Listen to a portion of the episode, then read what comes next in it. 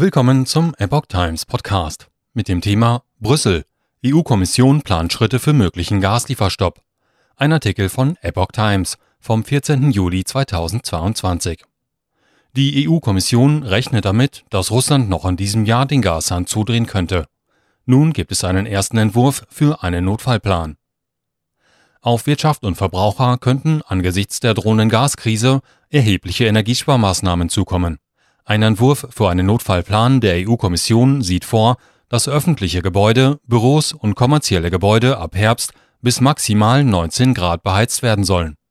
Jetzt handeln kann die Auswirkungen einer plötzlichen Versorgungsunterbrechung um ein Drittel reduzieren, heißt es in dem Text, der der deutschen Presseagentur vorliegt. Es gebe mittlerweile ein erhebliches Risiko, dass Russland in diesem Jahr Gaslieferungen nach Europa stoppt. Appell an Gewerbe und Haushalte.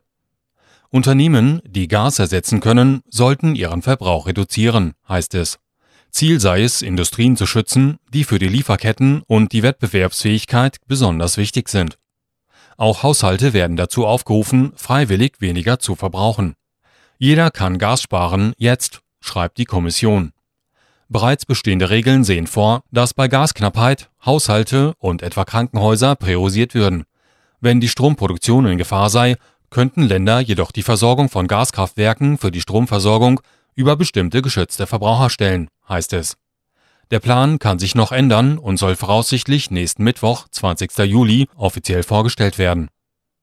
EU-Kommission reagiert auf Simulation. Simulationen der Regulierungsbehörde ENZO-G haben laut dem Text ergeben, dass ein Lieferstopp im Juli dazu führen würde, dass die Gasspeicher nicht ausreichend befüllt werden könnten. Somit könnte im Winter sowie im nächsten Jahr noch Knappheit herrschen.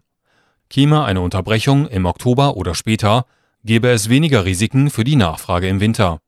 Man hätte dann aber weniger Zeit zu reagieren.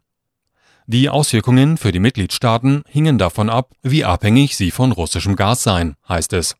Deutschland gehört hier zu den am stärksten betroffenen Ländern. Nach Angaben der Kommission hat sich die Gasversorgung von Seiten Russlands bereits drastisch verringert.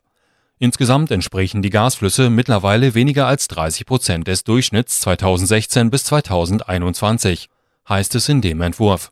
Das habe zu historisch hohen Energiepreisen geführt und die Inflation in die Höhe getrieben.